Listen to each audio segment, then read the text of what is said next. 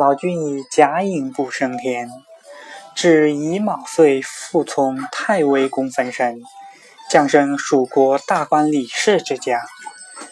以先持青龙化身为阳，色如青金，常在听生婴儿之侧，爱玩无数。忽一日失阳，童子寻觅，得于世死，喜至，便问居人。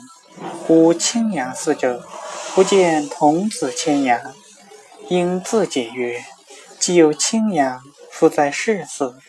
圣师所曰，其在此耶？”因问：“此谁家羊？欲牵何往？”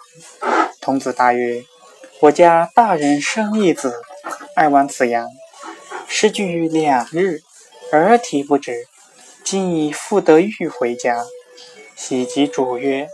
愿为告大人之子云，一喜至言。童子如其言，入告耳。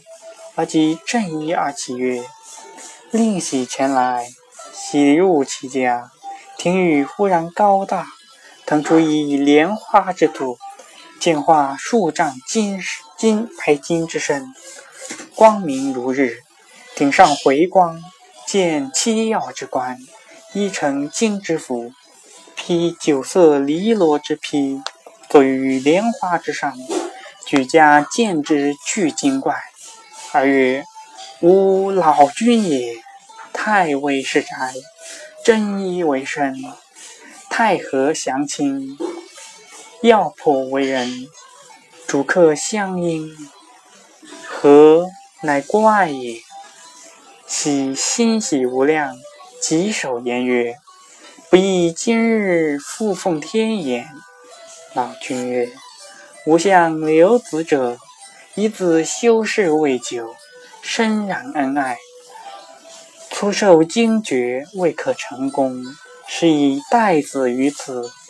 今子宝行炼气，以造真妙，先结子路，面有神光，精明表于玄府，玉扎系于此方。”气分太极，解心何真意？即命召三界众真，诸天帝君，十方神王，杂诸仙众，顷刻尽空而至，各执香花，稽首听命。